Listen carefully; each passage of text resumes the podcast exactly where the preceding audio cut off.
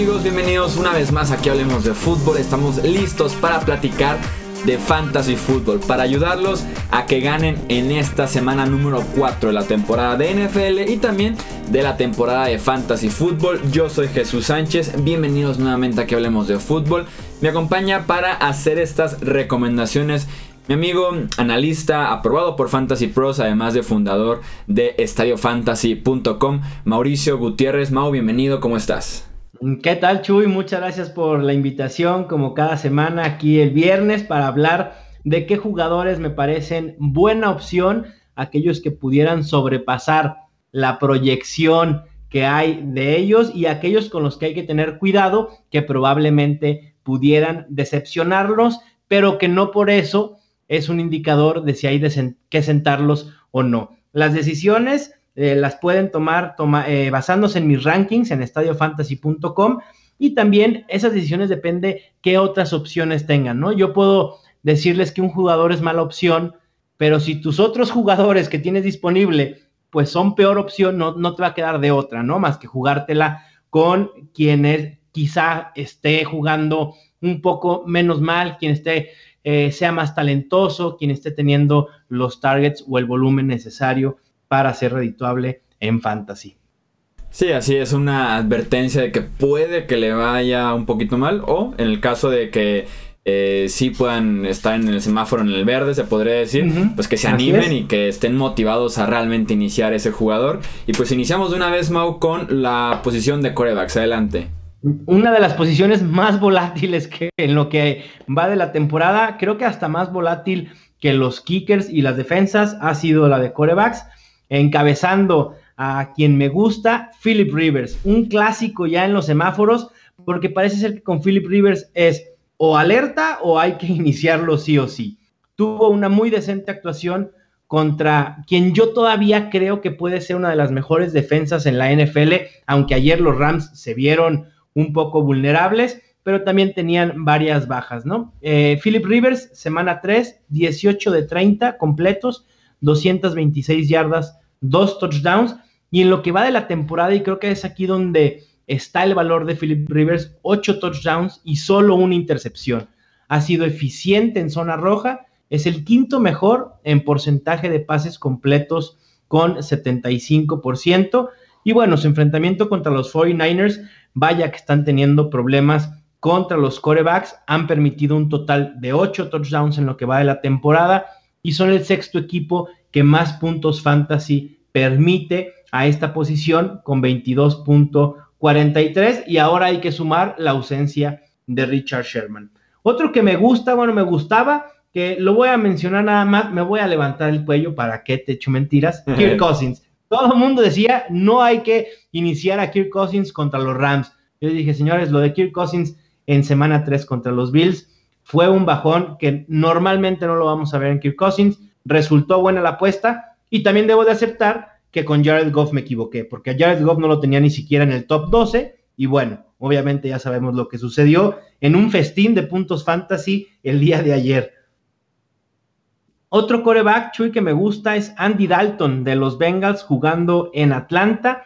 Me parece que él es la mejor opción para quienes anden buscando algún reemplazo para Jimmy Garoppolo o al menos para esta semana lanzó cuatro intercepciones y quizás si vemos el video de ese juego, pudiéramos decidir que de esas cuatro intercepciones realmente errores de Dalton fueron solo dos, eh, pero ha tenido al menos 240 yardas y dos touchdowns en cada juego. Atlanta vaya que está sufriendo del lado defensivo y lo ha dejado muy claro en las últimas semanas con 67 puntos en contra. 67. Son un mundo de puntos y ahí me parece que puede aprovechar Andy Dalton. También la ofensiva de Atlanta siendo el fuerte seguramente anotará muchos puntos y eso forzará a Cincinnati a utilizar el pase y con ese volumen extra de Andy Dalton me parece que pudiera colocarse en el top 12. Del lado de las malas opciones o con los que hay que tener cuidado, el primero que también parece un clásico de, estas recomendaciones, igual que Philip Rivers, o lo recomiendo o lo pongo en alerta, Ben Roethlisberger esta semana contra Baltimore. En los últimos cuatro enfrentamientos contra los Ravens, promedia menos de 20 puntos fantasy por juego. Probablemente muchos dicen, juega en casa, es donde mejor juega Ben Roethlisberger, pero aún así, Baltimore es la sexta mejor defensa contra corebacks, permitiendo solo 11.63 puntos fantasy. Y en tres juegos, Big Ben ha lanzado para al menos 350 yardas, pero en, contraposición, los Ravens son el segundo mejor, la mejor defensa en yardas por aires permitidas con 169. Estos enfrentamientos Baltimore contra Steelers, la rivalidad que se ha creado, normalmente pueden dar pie a batallas defensivas o eh, es todo lo contrario, ¿no? O, es un tiroteo o, es un juego de, puntos bajos. Y ante esa incertidumbre, me parece que es mejor llevársela tranquila con Ben Roethlisberger. Probablemente si no tienen más opción, jueguen con él, pero no esperen una actuación como la que tuvo con Tampa Bay, que seguramente quien tuvo a Rotlisberger fue la clave para quienes ganaron esa semana eh, los puntos de Ben Rotlisberger. No hay que depender de Rotlisberger para ganar tu enfrentamiento. Otro que no me gusta, y ante la falta de corebacks, bueno, la lesión de Jimmy Garapolo, eh, también Cam Newton y Alex Smith están en semana de descanso. Por ahí alguien pudiera voltear a ver a Derek Carr. Me parece que no sé por qué lo haría, pero por ahí me, me preguntaba, oye, Derek Carr es buena opción. No, de hecho es una terrible opción. Cleveland es una defensa real.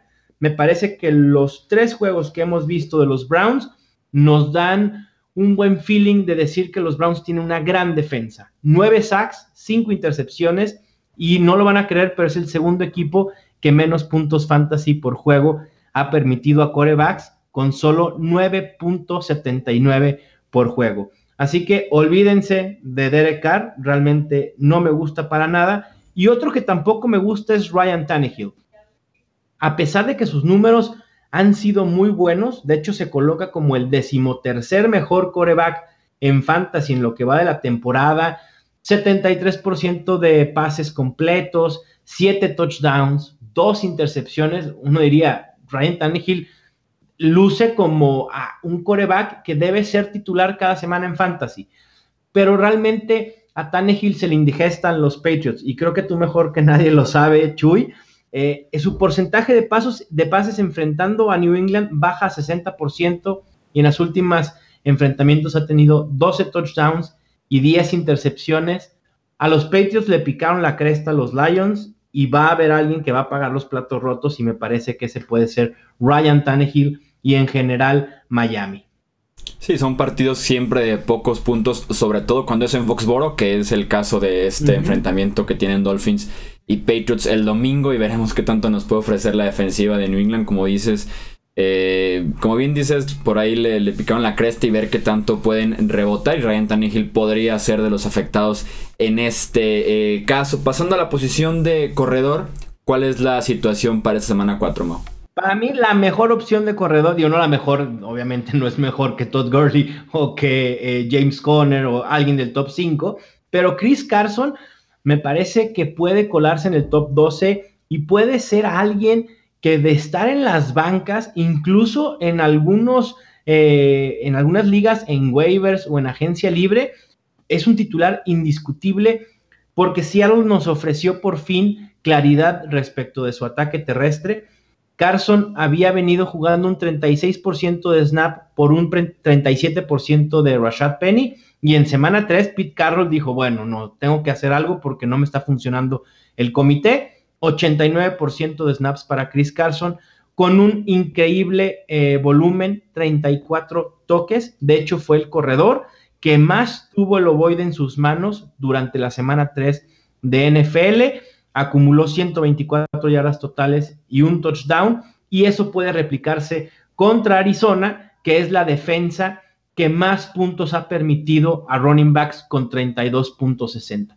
Cuando alguien busca estos corredores de valor o en general en fantasy, uno busca talento. Quizá Chris Carson no sea el corredor más talentoso que, que, tiene el NFL, pero también hay que buscar el volumen, es decir, que esté mucho tiempo en el terreno de juego, porque a más oportunidad de, acarrear el balón, más oportunidad de generar puntos fantasy y obviamente también un enfrentamiento favorable, ¿no? Es como eh, el choque de dos situaciones favorables para el jugador y es el caso de Chris Carson.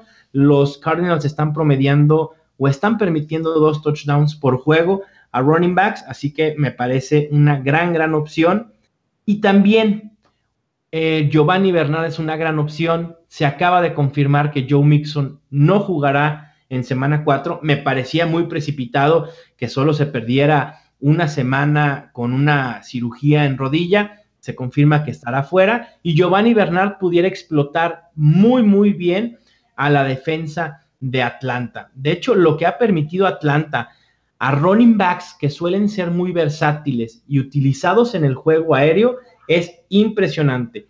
Más de 100 yardas por aire, solo por aire, tanto a McAfee en semana 2 como a Alvin Camara en semana 3 y además también han permitido un promedio de un touchdown por juego a running backs. Así que Giovanni Bernard, quien tuvo el 100% de los toques en la semana 3, me parece que es, debe ser titular indiscutible si alguien lo tiene en su fantasy.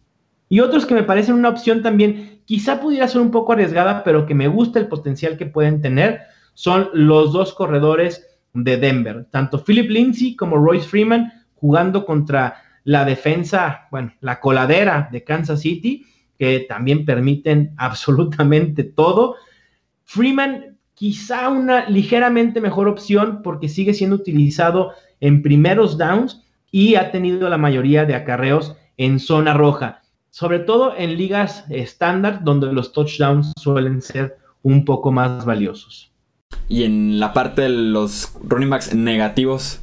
Los running backs negativos, y creo que aquí no hay discusión, me parece que son muy claros. El primero, Derrick Henry. ¿Quién va a pensar poner a Derrick Henry de titular a estas alturas de la temporada? Nadie. Ha sido una decepción total.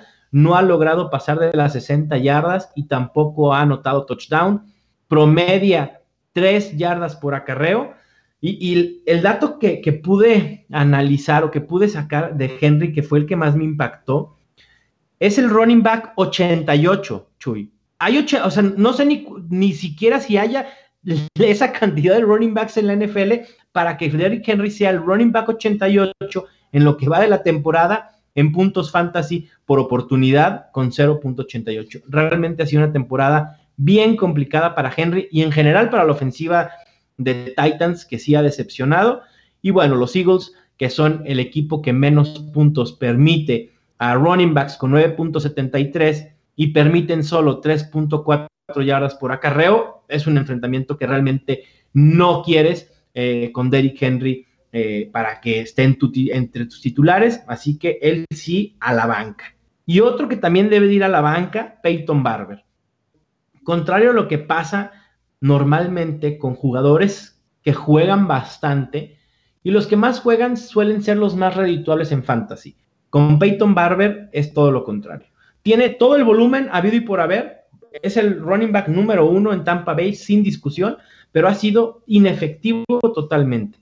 En tres juegos lleva 139 yardas, 3 yardas por acarreo y 0 touchdowns. Y me parece que si ya hablamos de la defensa de los Browns como una defensa sorpresa legítima, me parece que también la de los Bears puede ser una realidad y es la que va a enfrentar justamente Peyton Barber. Así que no consideren a Peyton Barber como opción. Y el último del cual me gustaría advertirles es a Isaiah Crowell. Va a ser difícil que alguien siente al octavo mejor running back de fantasy en lo que va de la temporada, pero al final de cuentas sigue siendo un comité el de los Jets. Tanto Crowell como Bilal Powell están repartiendo toques, 18 toques de Crowell por 14 de Bilal Powell en semana 3.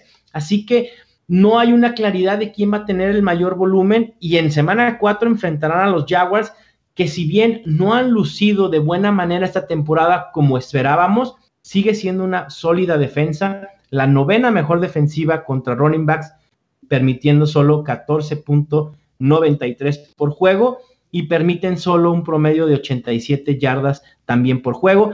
Y el único corredor que ha podido anotarles en la temporada a los Jaguars por tierra ha sido Saquon Barkley y estamos de acuerdo que Isaiah Crowell no es ni un Saquon Barkley, y que los Jets quizá tampoco sean tan, tan versátiles ofensivamente como los Giants.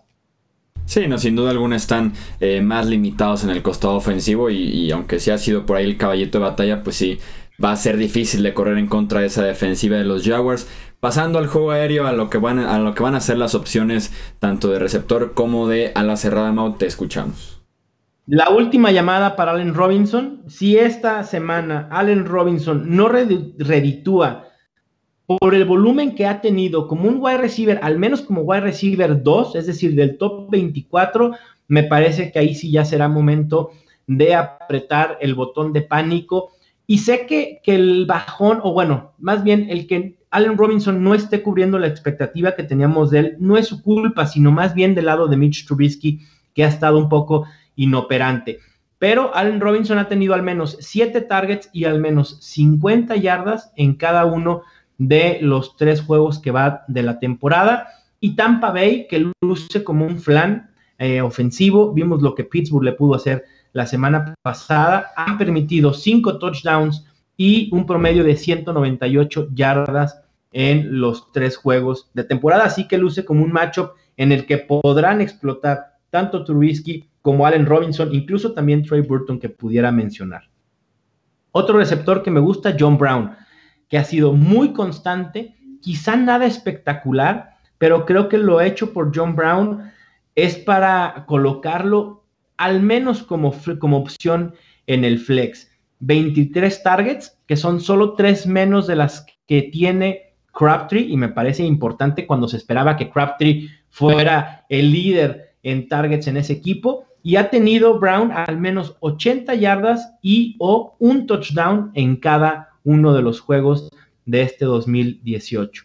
También Brown tiene un enfrentamiento favorable con Pittsburgh, que se vio mejor, Pittsburgh contra Tampa Bay, pero que al final en la segunda mitad del juego de lunes por la noche eh, se vieron otra vez terrible, permitiéndole a Fitzpatrick convertirse en Fitzmagic y los Steelers son el tercer equipo que más puntos fantasy permiten a wide receivers con 33.47.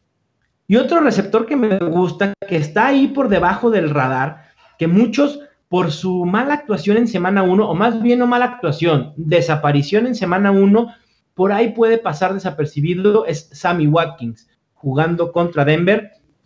Por lo que vi en semana 1 sí creí que a lo mejor los Chiefs habían pagado demasiado por un wide receiver para utilizarlo como señuelo, porque el, juego estaba totalmente cargado a favor de Tarek Hill. Pero en las siguientes dos semanas, es decir, las últimas dos semanas, de hecho, Sammy Watkins ha tenido más targets que Tarek Hill. Entonces me parece que era cuestión de tiempo para que Sammy Watkins se, se hiciera parte importante de esta ofensiva. Y además, creo que todos los receptores alrededor de Patrick Mahomes tienen cierto grado de valor, obviamente unos más que otros, pero todos son valiosos en fantasy fútbol, ¿no? Ahí tienen a Chris Conley anotando touchdowns en semanas consecutivas, en fin.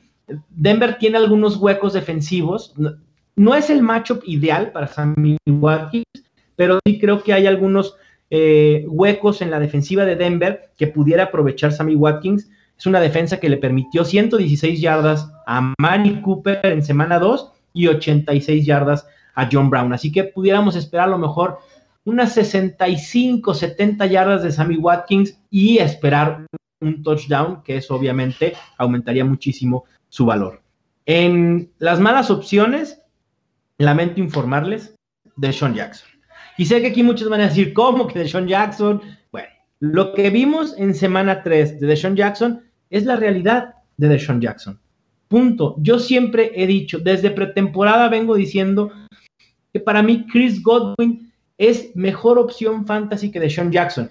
Y obviamente con las dos semanas que tuvo Deshaun Jackson, híjole, era complicado sostener eso. Pero bueno, ya regresó a la realidad y esa es la realidad de Sean Jackson. Sin el touchdown explosivo de más de 60 yardas, realmente el valor fantasy de Sean Jackson es de un wide receiver 4, porque no tiene el volumen necesario. No ha pasado de los 5 targets en ninguno de los juegos que van de, temporada. Y eso es lo que, justo lo que tienes que evitar para eh, un jugador eh, de fantasy, ¿no? Eh, bueno, aquí también Chuy tenía alguien recomendado, bueno, no recomendado, en alerta para la semana 4, eh, que también voy a acabar en vergüenza total cuando les diga el nombre. Un tal Brandon Cooks, no sé cómo le fue ayer a los receptores de los Rams, este, me parece que por ahí leí que todos pasaron de las 100 yardas, algo así, una actuación increíble, así que bueno, también hay, también hay que decir cuando uno se equivoca con las predicciones de fantasy. Claro, claro. No, no, no nada más vale levantarse el cuello, ¿ah? ¿estás de acuerdo? Y bueno, otro que no me gusta, Marvin Jones, contra Dallas. Sé que Dallas no ha sido nada espectacular, de hecho todo lo contrario, pero creo que la defensa secundaria, no sé si estés de acuerdo conmigo, es de lo poco rescatable que hemos visto de los Cowboys esta temporada. Sí, eso sí, de la, secundaria, por lo menos allí Byron Jones, Chidovia Wusi, se las han arreglado para hacer eh, una pareja de esquineros eh, decentes y pues ahí está entonces tener cuidado con eh, Marvin Jones, que además por ahí compitiendo con el encendido con Igolade, por ahí puede generar ciertos problemas en el mismo grupo de receptores. Y para descifrar el, gran problema que son los Titans, ¿cuál, ¿cuál, va a ser la opción esta semana? Muy fácil, un volado y ya. Díganme a qué Titan quieren que hablemos. Tiramos un volado y de él hablamos. El primero que tengo es Trey Burton jugando contra Tampa Bay porque el matchup es muy favorable.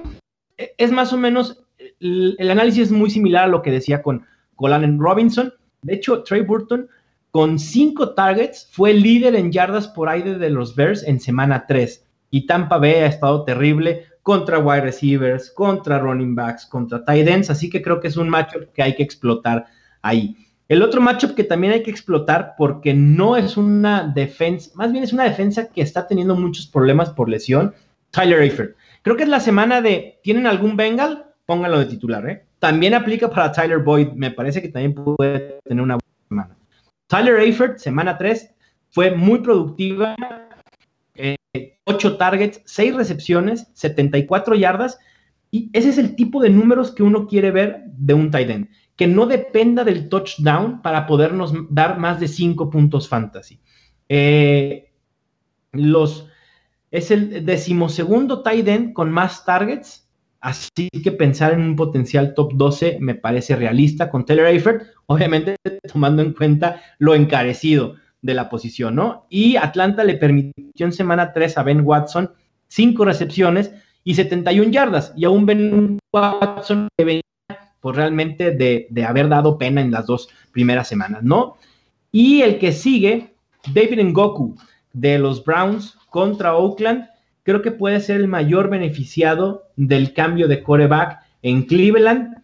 Recuerdo que en colegial Baker Mayfield solía eh, confiar muchísimo en Mark Andrews, así que espero algo similar ahora en la NFL, que busque mucho a David Ngoku.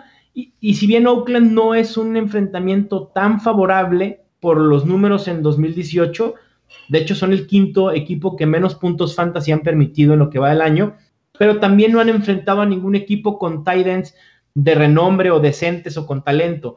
Eh, han enfrentado a Tyler Higby, a Gerald Everett, Jake Bolt, Mike Gesicki y AJ Derby. Y si nos vamos un poco más atrás, a números del 2017, Oakland fue el equipo que más yardas permitió a Titans. Y en malas opciones, pues entonces pongamos a todos los demás, excepto a Gronkowski y Pierre.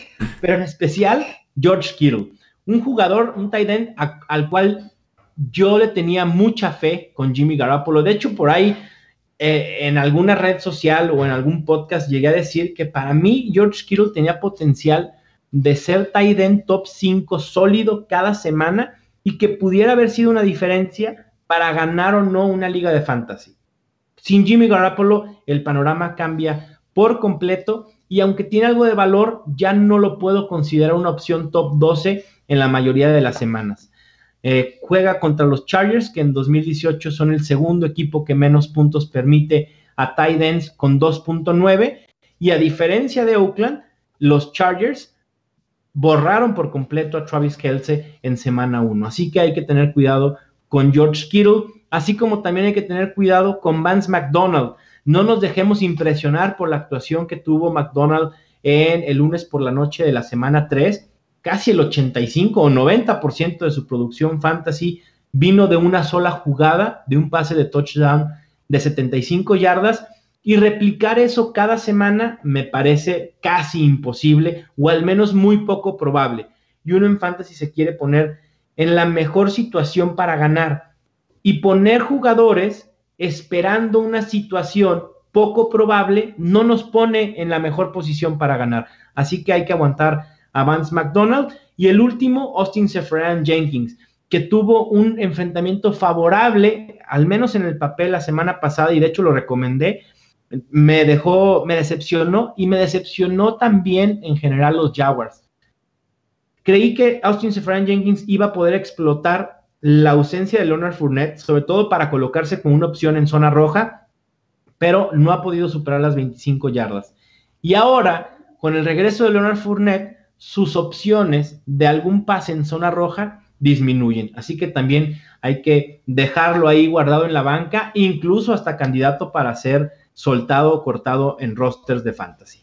en general la ofensiva de los Jaguars, que verdad qué desastre la, semana pasada, nada más seis puntos, viniendo de un partidazo, decepcionan totalmente de prácticamente todos los jugadores ofensivos, incluyendo al quarterback, obviamente. Entonces, sí, muy, muy volátil lo que pueda hacer esa ofensiva de los Jaguars, siempre y cuando sigan dependiendo de Blake Bortles como su eh, quarterback. Recuerden que si tienen alguna otra duda esta semana sobre a quién iniciar, a quién estar buscando de último segundo eh, antes de poner su alineación, toda la información la encuentran en estadiofantasy.com.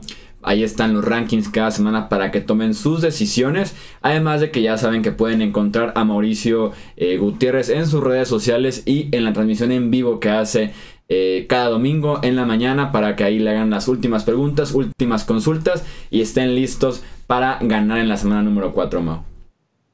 Así es, Chuy. Ahí los espero con todo gusto en YouTube, en Periscope, en Facebook Live. Hay muchísimos canales y plataformas en las que me pueden ver y también en redes sociales. Eh, mándenme un mensaje. Eh, espero poder contestar todos. Se me ha complicado esta temporada por el crecimiento que he tenido, el cual estoy muy agradecido, pero sí se ha vuelto un poco complicado. También porque ahora estoy generando más contenido y al generar más contenido, pues es preparar el contenido, o sea, el guion, el análisis, eh, las estadísticas, después grabar podcast, escribir artículos y eso me ha, me ha ah, quitado tiempo de estar en redes sociales como yo quisiera, pero bueno, trato de responder la mayoría de las preguntas que me llegan vía Twitter, así que también pues por ahí me pueden mandar un mensaje con toda confianza cada vez que pones un tweet de vengan preguntas, yo veo de que 80, 90 replies y digo en qué problema se metió, pero pues ahí pueden llegar a hacer eh, sus preguntas de alineaciones de fantasy fútbol o de cambios que tengan ya de último segundo antes de que inicie la, bueno, el domingo, la actividad del domingo de la semana 4. Mauricio Gutiérrez, analista aprobado por Fantasy Pros, así como fundador de estudiofantasy.com. Muchísimas gracias y ya sabes que nos escuchamos la próxima semana. Claro que sí, Chuy, nos escuchamos el martes. Eso hablemos de fútbol, ya saben, con Edgar Rayado en los controles operativos. Yo soy Jesús Sánchez y que disfruten mucho esta semana número 4 de NFL y nos escuchamos en el próximo episodio. Hasta luego.